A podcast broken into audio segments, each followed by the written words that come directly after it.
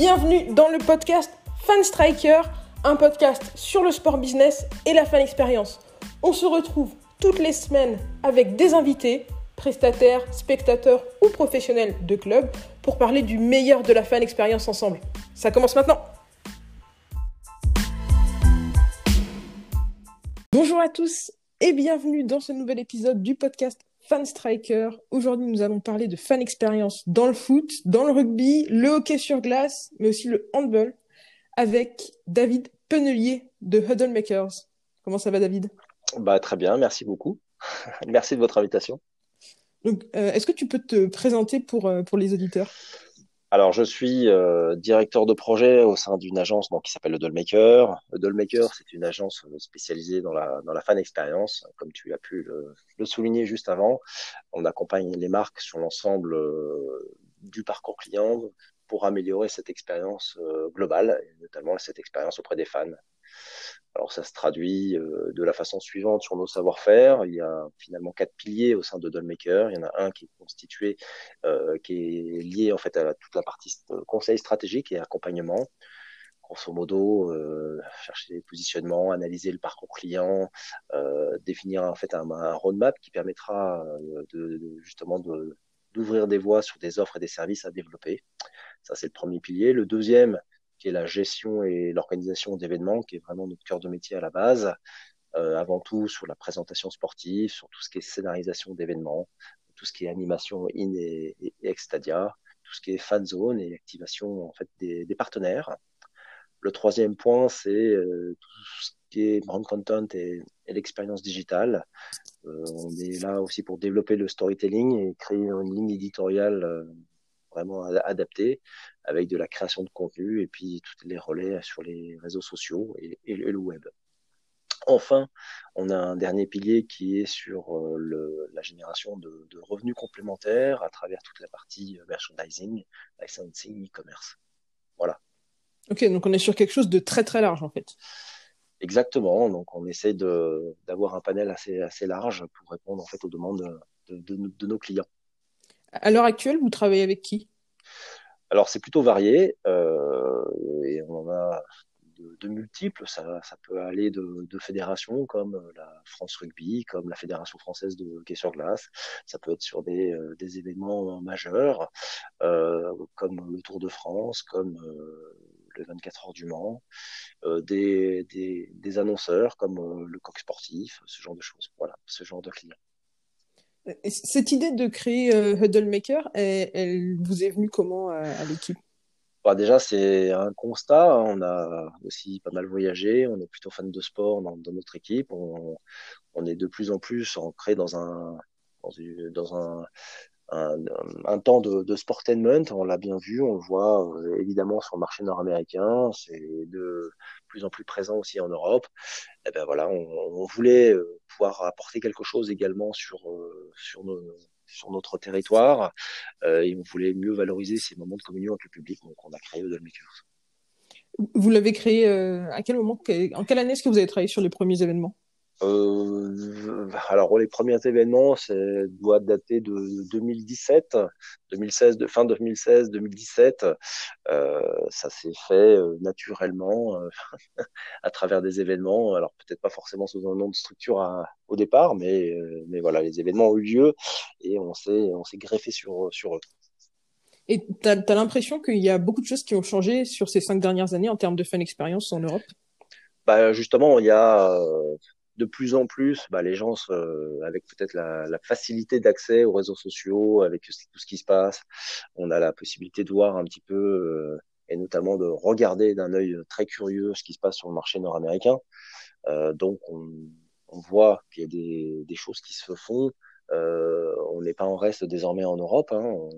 On, dit toujours qu'effectivement les États-Unis c'est mieux. En tout cas, c'est c'est peut-être un effet plus waouh, mais je trouve qu'en Europe, on, on se débrouille pas plutôt pas mal. Euh, donc il y a une certaine évolution qui va dans le sens de toute façon de, plus en plus vers le sportainment, pas forcément sur que la dimension sportive, mais en tout cas on va mettre en scène, on va créer un scénario qui va euh, faire que la partie sportive n'est peut-être pas forcément la, la plus importante désormais. En tout cas, ça devient, ça s'équilibre. Comme tu le dis, il y a, souvent ce parallèle qu'on fait, cette comparaison qu'on fait avec le marché nord-américain. Euh, et la nuance qui arrive aussi souvent, c'est que bah, on parle d'équipes, de, franchises qui sont euh, de, des, des, géants, de taille démesurée. Est-ce que pour toi, les dispositifs que propose Huddle Makers, ils sont faits pour des événements d'une taille minimum ou est-ce que à toutes les tailles, on peut proposer euh, une fan expérience développée, innovante à ses supporters? Oui, tout à fait. Euh, je pense qu'il n'y a pas forcément de taille euh, en tant que telle. Alors après, euh, on peut intervenir sur des, sur des événements majeurs et, et l'a déjà fait sur des Coupes du Monde, mais également sur des, sur des clubs locaux, sur, sur des petits territoires.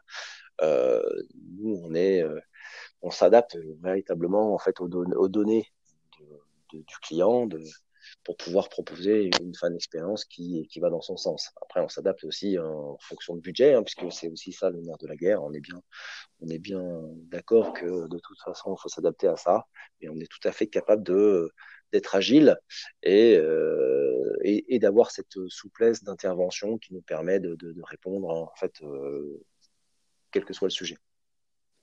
Effectivement, le, le budget c'est toujours euh, le, le nerf de la guerre.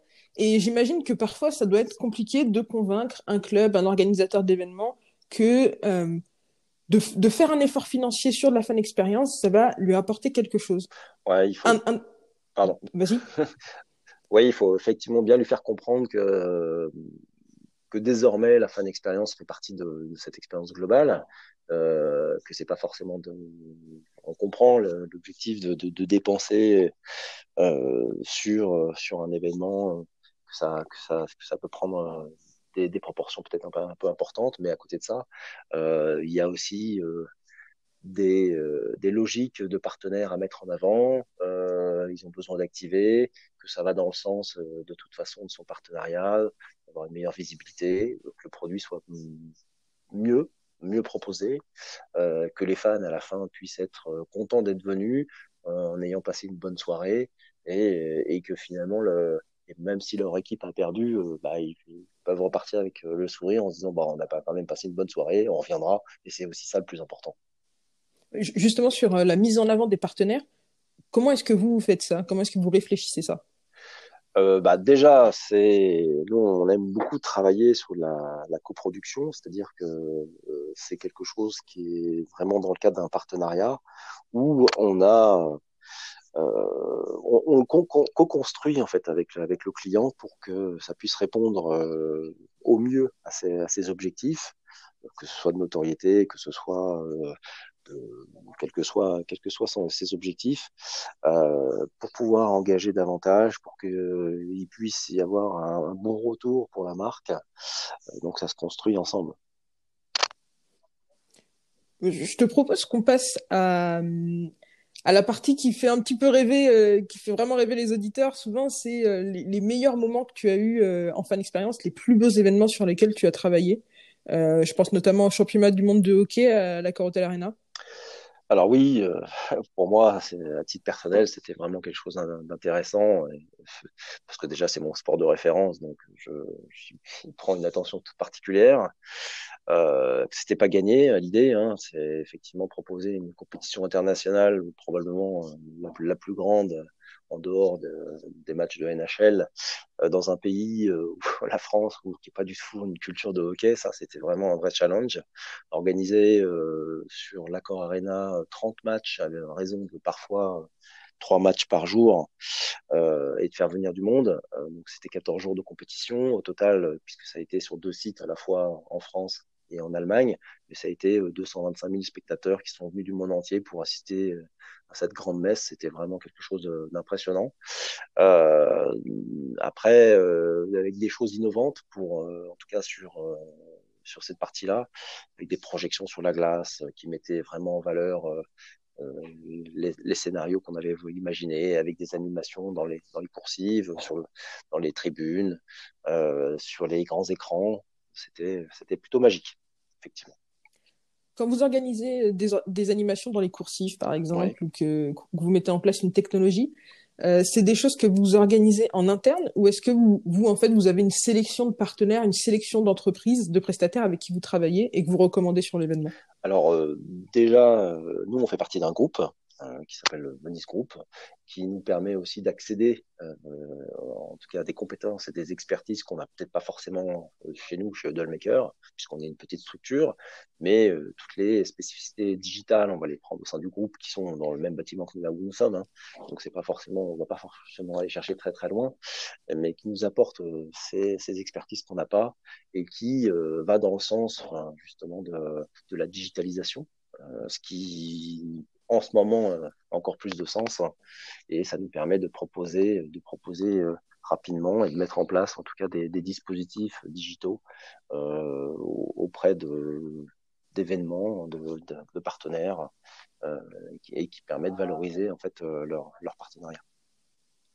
Si je comprends bien, parfois vous, travaillez avec un événement complet, comme là, la, la Coupe du Monde de sur glace, et parfois, au sein d'un événement, vous travaillez avec une marque en particulier. Je pense notamment à ce que vous avez fait avec le coq sportif euh, au tournoi Destination. Comment est-ce que euh, votre réflexion euh, varie? À quel point, dans, les deux cas, vous êtes impliqué avec l'organisateur versus impliqué avec les partenaires? Oui, ça dépend des cas. Des fois, on a la production complète, où là, ben, on coordonne l'intégralité de l'événement parfois, euh, et tu, le mentionnais en fait juste, avant, euh, on intègre uniquement un partenaire dans le cadre de, nos relations, euh, où on doit activer, et, pas forcément d'ailleurs sur le lieu de, l'événement, le coq sportif, sur le tournoi destination. Pour ma part, effectivement, j'activais le flagship qui était dans le sixième, avec toutes des, des, animations et du street marketing qui était prévu dans, dans aux alentours. Donc, euh, mais c'était euh, dans le cadre euh, de, matchs de tournoi du, du. Ça, c'était vraiment le, cœur du cœur du dispositif. Que ce soit dans, le cadre du tournoi Destination ou dans le cadre de la Coupe du Monde de, hockey, du championnat du monde de hockey d'ailleurs, vous avez apporté l'événement, amené l'événement dans la ville tout entière. À quel moment vous avez pris cette décision-là? Qui est-ce qui, qui, est qui décide de ça? Quels sont les challenges principaux que, que vous rencontrez quand vous devez faire vivre un événement dans la ville? Et comment est-ce que vous mesurez le, le, retour positif de ça? Parce que c'est des dispositifs qui sont mis en place pendant le pendant l'événement. Donc, est-ce que tu peux le justifier par le fait que tu vas vendre des tickets le jour même ou, ou des choses comme ça? Alors si je reprends euh, l'exemple effectivement du championnat du monde de, hockey sur glace, bon, c'était pas forcément notre, notre, décision. Le choix a été fait des années auparavant euh, entre la fédération française de hockey et la fédération internationale. Ils ont choisi ce site euh, qui, est, très bien, hein, qui est en plein cœur de Paris, donc il y avait plein d'avantages. Après, il fallait le faire vivre. Bon, il y a eu après des difficultés liées, comme on le sait en fait, au plan Vigipirate donc qui permet de voilà d'animer. Euh, on peut animer les, le parvis euh, jusqu'à une certaine mesure. Donc là, on est de plus en plus dans une logique de sécurité, donc euh, il faut aussi en prendre conscience, ce qui con constitue des, des contraintes supplémentaires. C'est pas infaisable, mais ça, ça, ça, devient beaucoup plus difficile. Après, c'était plutôt euh, de toute façon la fédération internationale et le, et la fédération locale qui se sont chargés de, choisir les sites sur lesquels nous on est on est intervenu ensuite. Donc c'était plutôt dans ce cadre-là. Ok, donc euh, pour ces animations dans la rue, en fait, c'était quelque chose euh, dont on a dont, vous avez parlé beaucoup en 2016, 2017, 2018. Et là, je pense que la situation actuelle, elle va, elle va nous amener dans une disparition de ce type d'animation, peut-être? Bah, en ce moment, c'est difficile à dire. Euh, je crois que les dernières décisions euh, sont encore plus difficiles pour, euh, pour notre secteur. De mettre en place des, dispositifs dans, dans, les rues, on, le voit désormais, puisqu'on est contraint carrément à être limité sur certaines zones à, six personnes. Donc voilà, on est, je suis plutôt prudent par rapport à ce qu'il faut dire, mais que ça peut évoluer dans un sens comme dans l'autre, peut-être assez rapidement. Donc c'est un peu c'est un peu compliqué cette, cette période mais il faut en tenir compte. Donc euh, je, voilà, j'ai pas de c'est pas tranché, euh, mais c'est complexe. Voilà. surtout en ce moment. Ok. écoute, oui, moi je suis un petit peu, un petit peu comme toi. Je pense qu'il y a, il, va se passer beaucoup de choses qui vont changer la manière dont on organise la fin d'expérience. Mais en fait, avec toutes, toutes ces, tous ces updates qu'on a sur les contraintes, euh, c'est assez difficile pour les entreprises de, de pivoter en fait, de, de, se dire maintenant bon bah on va recréer quelque chose qui aura cette forme-là parce que bah six semaines après il y a une nouvelle contrainte qui, qui change un petit peu les choses. Donc je pense qu'il faut il, faudra peut-être enfin il faudra peut-être faire un, un bilan des choses peut-être dans un an plutôt. Euh, ça, ça, sera peut-être euh, le, le, meilleur moment pour prendre pour, pour tirer conclusion et, et, et repenser un petit peu la fan expérience sur le long terme. Oui, tout à fait. Euh, là, on manque un peu de recul. Euh, on se prend euh, vraiment des, coups de massue tous les, toutes les semaines, tous les, tous les mois. Donc, on est en train simplement de, s'adapter. voilà, on est en train de, discuter avec des organisateurs d'événements, avec les marques, avec euh, les fédérations, les clubs, pour savoir comment on va de toute façon pouvoir proposer un spectacle sportif euh, de qualité en intégrant les fans, parce que c'est super important et je ne veux pas dire le contraire. Euh, mais du coup, il faut se réinventer et, peut-être que dans, l'immédiat, c'est plus euh, sur des aspects digitaux sur lesquels on peut engager les, les, les, fans que véritablement les faire venir au, stade. C'est un peu complexe, effectivement, d'arriver dans un stade comme le Stade de France où il n'y a que 1000 personnes. Ça manque un peu de vie, hein, je, on est bien d'accord. Mais, il, faut, il faut voilà, il faut en tout cas entretenir cette relation avec le fan. Ça passe effectivement par des, par des outils digitaux, j'en suis convaincu. Vous, vous avez déjà eu l'occasion de travailler sur des événements qui étaient sportifs, mais où les fans n'étaient pas dans la salle. Je pense notamment au tirage au sort de la Coupe du Monde féminine de 2019 et la Coupe du Monde féminine euh, U20 de 2018. Comment est-ce que vous pensez ces événements-là? Est-ce que, euh, est-ce que vous avez un, une réflexion orientée fan quand même? Bon, là, c'est, c'est complètement différent. C'est, on est euh, dans une logique un peu plus, même si on est dans un univers de sport, parce que c'est un tirage au sort euh, pour une compétition sportive, on est euh, dans un contexte qui ne l'est pas forcément. Là, on essaie simplement d'apporter du storytelling en phase avec les objectifs de l'événement, les contrats de marketing, mais on n'est pas on n'est pas orienté sur sur l'engouement du fan. On est là vraiment dans un dans un plutôt dans une logique artistique pour pouvoir mettre en scène du mieux qu'on peut en fait euh, un, un, tirage au sort. Voilà. Ok. Est-ce que, est que, tu penses que c'est des événements qui sont encore sous-exploités dans la relation avec le fan? Euh, Je pense qu'on peut en faire plus. Euh, oui, je pense. Hein, c'est une, réflexion personnelle. Je, à l'heure actuelle, d'ailleurs, dans les salles, c'est plutôt euh, du public, euh, on va dire corporate. Euh, il manque peut-être cette dimension. Je m'étais fait d'ailleurs la relation, c'était une très bonne remarque, en disant bah il manque aussi du vrai, du vrai public, en tout cas du public de fans qui puisse assister, euh, assister à ce moment. Euh, qui certes un tirage au sort, donc quelque chose qui qu'on a l'habitude de voir, mais, euh, mais auquel les fans ne sont pas forcément habitués à, voir. Et je pense que ça apporterait euh, peut-être euh, un petit soupçon de, spontanéité qui, peut peut-être manquer à l'heure actuelle. Ouais, ça me fait penser en fait à tous ces petits événements qui sont autour du sport, mais qui sont pas une rencontre.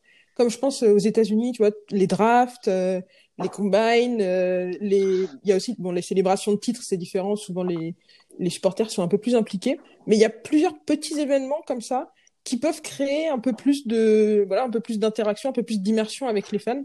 Et je trouve ça intéressant que vous ayez déjà commencé, que vous ayez déjà un pied dedans. Peut-être que euh, qu'à l'avenir vous aurez la possibilité d'étendre un petit peu la. Ouais, je pense qu'effectivement le, par exemple la, la draft, euh, c'est très normé, en tout cas c'est euh, c'est suivi. Euh, et dans la salle, il y a que que les franchises euh, et les gens qui qui, vont dans, dans dans ce type de de négociation.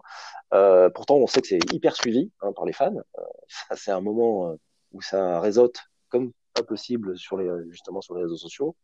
je pense qu'effectivement, c'est peut-être sous-exploité. C'est un moment qui pourrait être vraiment intéressant, en tout cas. Ouais. J'en avais parlé avec, avec euh, Mathieu Zagrodzki il y a quelques semaines, euh, qui lui travaille pour euh, The Famous Group, donc qui travaille sur les, structures, voilà, euh, sur, sur l'événement de la draft. Donc, tu as à la fois l'événement physique et l'événement que tu peux suivre à la, à la télé. Et, sur l'événement physique donc, qui s'était passé à Nashville en, en 2019, tu as vraiment des, des milliers et des milliers de fans qui se sont déplacés, parfois même des fans qui ont traversé le pays pour, pour suivre, pour suivre l'événement. Et je me dis, par exemple, sur un, un, tirage au sort de Coupe du Monde, sur un tirage au sort de Champions League, avoir un petit événement comme ça, peut-être pas quelque chose de cette ampleur pour commencer, ça pourrait être quelque chose de voilà qui, qui lance un peu la saison quoi. Ouais, ça serait une un bel événement. effectivement une, bonne chose. Après, bon, il faut aussi euh, interroger les gens de la FIFA. Hein. non, euh, mais, mais en tout cas, on s'est, on s'est posé la question. Voilà. Là, je, tombe encore dans, le parallèle entre les sports américains et, et les sports euh, entre guillemets européens. Vous, vous avez eu la possibilité de travailler sur du handball, sur du rugby, sur du foot, qu'on qualifie plus souvent de sport très européen. Le hockey sur glace, qui est ton, ton sport de prédilection d'ailleurs, c'est un sport qui est plus américain. Est-ce que ça se ressent dans votre offre de fan expérience? Et est-ce que pour toi, est-ce que tu as l'impression que les fans de hockey sur glace s'attendent à des expériences plus euh, américanisées que les fans de foot, les fans de handball, les fans de rugby Alors, euh... oui et non. Euh, je pense que déjà, au niveau de l'expérience qui est proposée, par exemple, sur une finale de Coupe de France de hockey sur glace, il y a déjà beaucoup de choses, même si on essaye d'être plutôt malin sur ce qu'on peut proposer, euh, parce qu'on n'a pas des budgets considérables, hein, faut pas non plus se voiler la face. Et, on n'est pas dans des logiques de, de match de, NHL. Par contre, il n'y a jamais de temps mort, le public est toujours impliqué. Dès qu'ils arrivent en fait à la Power Arena, puisque ça se passe là-bas, il se passe toujours quelque chose. Cette année, on a encore, euh, alors quand je dis cette année, c'est l'édition 2019, euh, on avait proposé une arrivée des joueurs euh, sur le parvis avec justement les, supporters qui pouvaient venir en avance et, les féliciter. C'est des choses qui paraît évidente, mais qui n'a jamais été faite en fait à la Core Arena. Peut-être que ça va ouvrir des portes, en tout cas quand le public pourra revenir. Euh, on propose euh, aussi des, mises en scène et des mises en avant en fait sur les écrans géants avec euh, des animations de présentation d'équipe, ce genre de choses, ce qui se rapproche d'ailleurs beaucoup hein, de, ce qui se fait euh, aux États-Unis et au Canada. Donc il y a une certaine habitude peut-être vis-à-vis des fans de hockey sur glace à voir ce genre de choses parce qu'ils regardent hein, bien sûr ce, qui se passe euh, aux États-Unis et au Canada, mais euh, pour autant, euh, on sort quand même un, beau produit.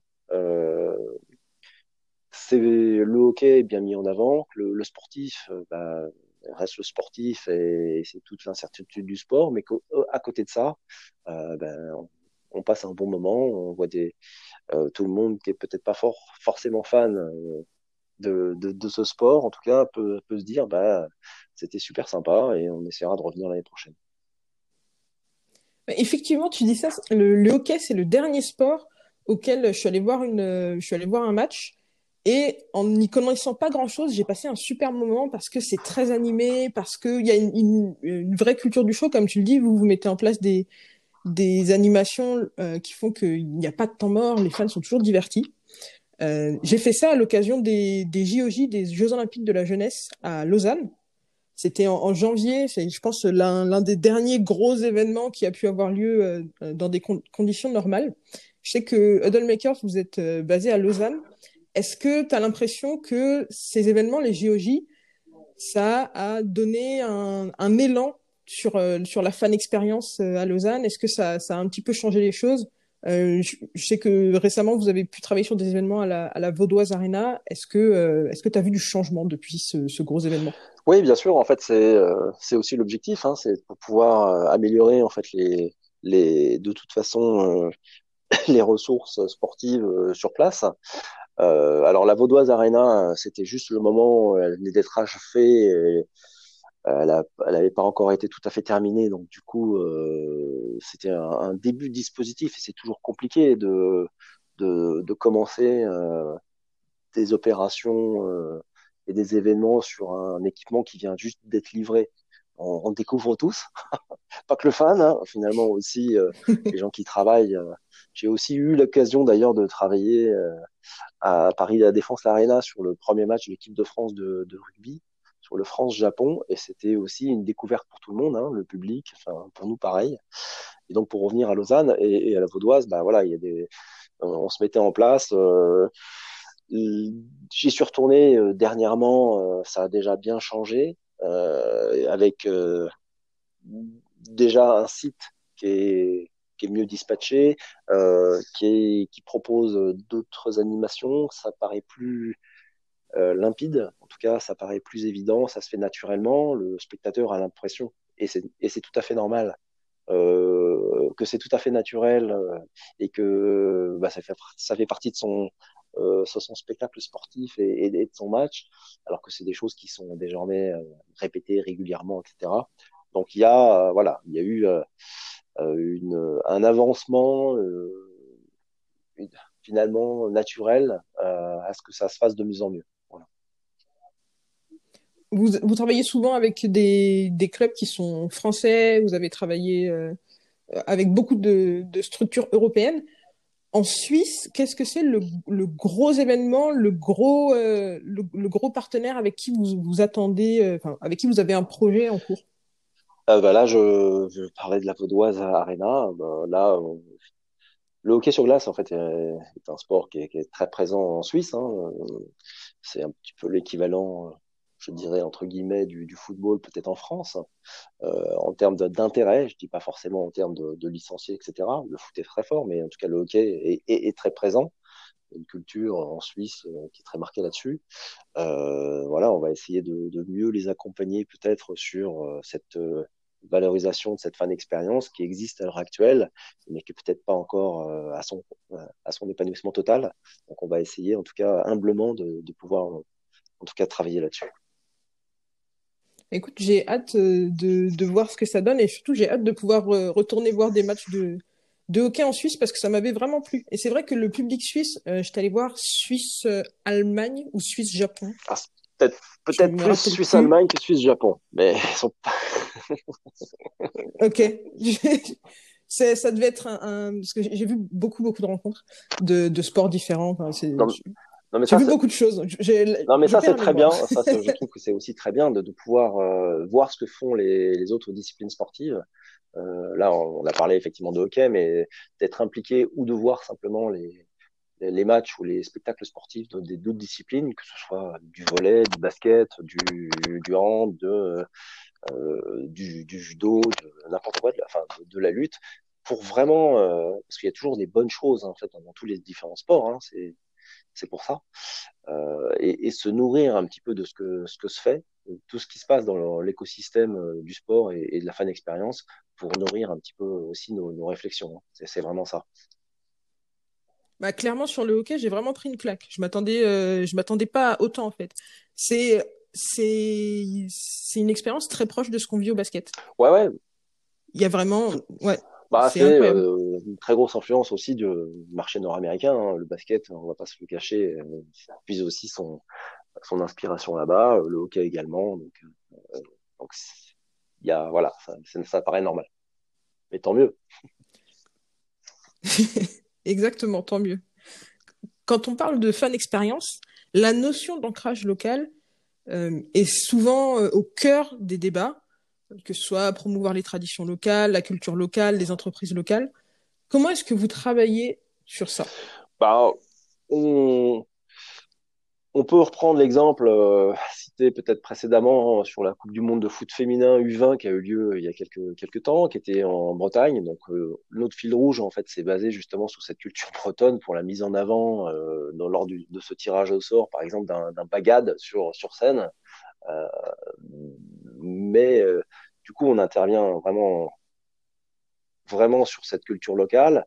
Je peux également citer euh, sur le, le Biarritz Seven, sur lequel nous étions également le storytelling qui était tourné autour de la plage et du surf, même si on était dans une dynamique de, de rugby, à, de rugby à 7. Mais en tout cas, voilà, c'est on, on s'imprègne vraiment de, de l'aspect local, territorial, pour pouvoir apporter et amener le, le fan un petit peu dans, dans, l'histoire qu'on veut, mener. Euh, c'est un, débat qui, revient souvent et je trouve ça intéressant que vous, sur ces événements euh, localisés sur des petites, des, des, régions très concentrées. tu vois, tu me parlais de la Bretagne, tu me parlais de, Biarritz. Vous, vous fassiez cet effort de, de s'adapter pour que finalement le supporter, s'il part, s'il décide de, de partir suivre le, le Biarritz 7, ce soit pas simplement un match de, ou une compétition de rugby dans une autre ville, mais que ce soit un voyage à Biarritz où il a en plus suivi une compétition. Le fait d'être vraiment imprégné euh, dans, la, dans la culture locale, je trouve que c'est quelque chose de, de très intéressant à exploiter dans la fan Ouais, tout à fait. En plus, on a des bons retours hein, des fans parce qu'on les a vraiment face à face. Hein, quand on est en opération et, quand on les a vraiment en face de, en face de soi, euh, ils, nous, ils nous le disent hein, en disant bah, c'était sympa. Euh, on est dans un univers rugby parce que là, euh, voilà, le Biarritz 7 c'est du rugby avant tout, mais par contre, on y pense, on est à la plage, du coup on fait des photos avec une planche de surf sous le bras, mais on, va le poster sur au, moment du match, donc ça fait le lien, et c'est vraiment bien. C'est vraiment bien pour le pour le fan et puis pour nous aussi, hein, c'est plutôt valorisant pour pour le client évidemment et puis tout le monde est tout le monde est plutôt content et satisfait. Voilà là, on en parlait un peu plus tôt. On est sur une période qui est un petit peu compliquée pour les événements euh, sportifs. Euh, du point de vue d'une organisation, quels sont les KPI les plus euh, que tu trouves les plus convaincants pour les inciter à travailler avec des entreprises comme Model Makers qui leur permettent d'améliorer leur fan expérience. Ouais, j'en parlais tout à l'heure. Effectivement, c'est de, désormais de plus en plus, on est sur des logiques de, de, digital. Donc du coup, on arrive plus facilement à avoir des KPI euh, tangibles. Euh, on arrive à monitorer effectivement le nombre de connexions sur, euh, je ne sais pas, sur des, sur des outils qu'on peut développer. Euh, nous-mêmes, on en développe euh, des web apps qui permettent d'être activés le jour de, de l'événement. Euh, avec la possibilité également d'en baser, ce qui d'un point de vue euh, marketing est, vraiment plus intéressant, permet de mieux connaître le public, ça intéresse le, le client, ça intéresse les marques partenaires, euh, c'est ce genre de choses. Après, euh, on a aussi la satisfaction de nos clients et ça c'est un KPI peut-être plus euh, émotionnel, mais en tout cas qui permet, qui est aussi à intégrer. Et c'est aussi ce qui nous permet, nous, de, bah, de, de, de continuer à travailler euh, sur des projets à moyen long terme avec nos clients. Donc, s'ils sont satisfaits, ça, ça c'est un super KPI. Bah, c'est le meilleur KPI qu'on puisse avoir. Ça s'explique, ça s'explique pas mal. Voilà. Donc, je pense qu'un des, un des dispositifs les plus intéressants que, que, vous, que vous mettiez en avant, c'est le Digital Fan Pack. Combien de temps est-ce que est-ce qu'il vous faut pour le mettre en place? Un club qui voilà qui n'a qui n'a jamais travaillé avec vous, combien de temps à l'avance est-ce qu'il doit prévoir de vous contacter pour mettre en place quelque chose comme le Digital Fan Pack? Bah, Le Digital Fan Pack, en fait, c'est euh, c'est une animation digitale qu'on déploie voilà, d'une manière très éphémère euh, euh, sur un événement qui permet d'avoir des différents modules de jeu en ligne euh, et, avec un double intérêt, c'est à la fois effectivement d'en baser, comme je l'ai comme je l'ai dit juste avant, mais c'est aussi de pouvoir récupérer les contenus que créent eux-mêmes les, fans et, potentiellement les, diffuser dans le stade. Euh, donc ça c'est c'est plutôt intéressant. Après c'est des choses qui existent déjà, donc le développement a déjà été réalisé, sur lequel simplement on adapte euh, sur un événement en tant que tel. Donc ça peut être très rapide en une semaine, on peut déjà mettre en place le, dispositif, alors que normalement si on est en train d'imaginer ce type de dispositif, il faudrait quand même plusieurs, ah, peut-être plusieurs mois euh, en, en, termes de réflexion et après de, de développement et de, de, design. Aujourd'hui, ça, ça, va, ça va beaucoup plus vite et surtout, ça a des coûts plus, plus, plus intéressants. Voilà. À l'heure actuelle, euh, ton opinion personnelle, de ton opinion personnelle, quelle est l'animation de fan expérience la plus efficace, euh, un peu un incontournable, quelque chose, voilà, tu, tu le mets en place, tu sais que ça va faire mouche. Alors, c'est toujours difficile de dire quel est l'incontournable, etc. Alors, je sais euh, que, par exemple, la fan can, c'est quelque chose qui est toujours attendu euh, et qui fonctionne plutôt bien. Après, euh, c'est pas la fan can pour la fan can en tant que telle. C'est, c'est simplement, il faut raconter une histoire. Il faut que on, on crée un petit peu cette pression, cette cette envie pour pouvoir passer à la, cam. dans la logique anglo-saxonne, naturellement, les gens, quand ils se voient sur les grands écrans, ils bougent, ils, dansent potentiellement, etc. en Europe, en France, on est plus dans une logique spectateur, donc il faut vraiment les inciter, il faut travailler euh, avec un bon MC, il faut euh, pour qu'il y ait toute cette dynamique euh, et que les gens euh, puissent, euh, bah, en tout cas, décoller de son siège et puis, faire leur part un petit peu à la fête, qu'ils prennent, du plaisir et puis qu'ils s'amusent. Voilà. Donc, donc la fancam, ça marche bien, mais voilà, il faut vraiment travailler dessus. C'est pas, c'est pas inné. Du coup, si j'étais un club avec un, petit budget. Voilà, je commence dans la fan expérience. Jusqu'ici, il n'y avait pas grand-chose mes jours de match. Par quoi est-ce que je pourrais commencer? Par une fan cam Alors là, là j'ai parlé de la fan cam euh, parce que c'est quelque chose qui est attendu dans les, dans les grandes salles, etc. Peut-être c'est pas forcément le début sur lequel il faudrait activer. Je pense qu'il faut s'adapter de toute façon à, à son équipement sportif. Euh, il faut travailler sur euh, la présentation des équipes, la présentation des joueurs. Euh, et ça, c'est vraiment en fonction des, des typologies d'aréna, d'équipements sportifs.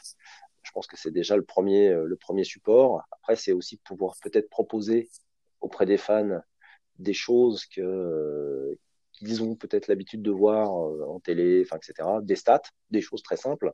On n'est pas obligé d'avoir des, des stats euh, hyper complexes, etc. Mais quand, la différence, c'est quand on est dans un, dans un stade ou dans une arena, euh, vous regardez le match, mais vous avez aucune info. Vous savez pas trop. Et, et comme on est beaucoup désormais dans des logiques on a besoin, on veut en tout cas connaître les infos statistiques, ben, on aimerait bien en avoir un petit peu. Euh, donc ça, c'est des choses qui sont relativement faciles à mettre en place, mais qui ne sont pas déployées. Donc euh, voilà, des choses où on met en valeur les équipes, la présentation des joueurs, où on met en valeur, certaines données statistiques qui sont aussi importantes, et, ça peut être fait, euh, être fait rapidement. Voilà. De l'autre côté, euh, en cette période de crise sanitaire, tu as beaucoup d'événements qui jouent avec un public réduit. Comment est-ce que tu maintiens une fan expérience de qualité dans ces conditions? Tu vois, tu parlais tout à l'heure d'un stade de France avec. Euh, ouais, ça c'est vraiment, c'est vraiment compliqué. Je pense qu'il faut pas perdre de toute façon euh, cette relation, ce lien qu'il y a avec avec les fans. Donc de plus en plus, on est sur la digitalisation, on est sur la, des contenus qui permettent d'être, euh, de, faciliter cette interactivité avec, les fans. Ok, ils peuvent pas en ce moment être présents dans, les stades. Euh, par contre, on peut les aider à continuer euh, cette relation avec des outils comme je viens de décrire, par exemple un Digital Fan Pack qui permet de jouer à distance. On est potentiellement assis sur son canapé à regarder un, match, mais on peut jouer. Jouer avec avec eux. Euh, on peut, il y a d'autres technologies hein, qui, qui, sont déployées désormais que nous nous déploierons prochainement d'ailleurs, et qui permettront euh, justement, de, tout cas, d'avoir cet engagement du fan, de, ce petit clin d'œil vis-à-vis des équipes. On vous soutient et on sera présent dans le stade euh, peut-être euh, différemment, mais en tout cas, il faut pas, faut pas les oublier. Tu me parles de, nouveaux produits en développement. Ça m'amène à, à ma prochaine question. Vos projets à 3, 4, 5 ans, qu'est-ce que c'est? 3, 4, 5 ans, ça me paraît bien long, hein, surtout. ça change quand même assez en ce moment. Après, euh, on a la chance, effectivement, en France et sur le territoire, euh, d'avoir des, des, grosses échéances, euh, des gros événements qui, qui vont arriver. Donc, euh, c'est super. Hein. Donc, je pense à Coupe du Monde de, de, rugby 2023, évidemment les Jeux Olympiques Paris 2024. Bah, je, en tout cas, raisonnablement, en tout cas, on, on espère peut-être prendre part effectivement à cette fête-là et, et, contribuer en tout cas à cette fête. Euh, bon, après, on en est encore un peu loin pour y penser, mais en tout cas, on a ça en ligne de mire. écoute, c'est tout ce qu'on vous souhaite en tout cas. Euh, merci beaucoup, David, d'être venu euh, partager avec moi toutes tes opinions et, toutes ces informations sur Huddle Makers, que vous faites pour la fan expérience. Où est-ce qu'on va pouvoir vous retrouver après cette eh interview ben, Très bientôt, puisqu'on sera aux côtés de France Rugby sur les prochains matchs du 15 de France euh, masculin et du 15 féminin. Euh, que ce soit au Stade de France, à Saint-Étienne, à Lille et à Grenoble. Et surtout, euh, j'espère que ça plaira, en tout cas, et que les supporters seront de toute façon fidèles au rendez-vous pour, pour assister au match. Voilà. Ben, on a hâte de pouvoir voir tout ça. On va, on va garder un œil sur, sur ces prochains rendez-vous. Et Merci puis, beaucoup. je te dis à la prochaine. À très bientôt.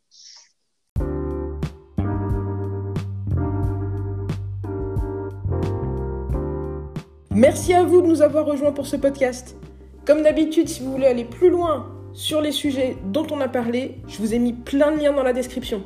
N'hésitez pas à réagir à l'épisode d'aujourd'hui en nous laissant des messages sur l'application Encore. Ça s'écrit A-N-C-H-O-R. Vous pouvez laisser des petits messages audio qu'on pourra intégrer dans les épisodes suivants. Vous pouvez aussi venir discuter avec nous sur les réseaux sociaux de Fanstriker, que ce soit sur LinkedIn, sur YouTube, sur Twitter, sur Facebook ou sur Instagram. On est présent à fanstriker. Bien sûr, vous pouvez aussi visiter notre site internet fanstriker.com.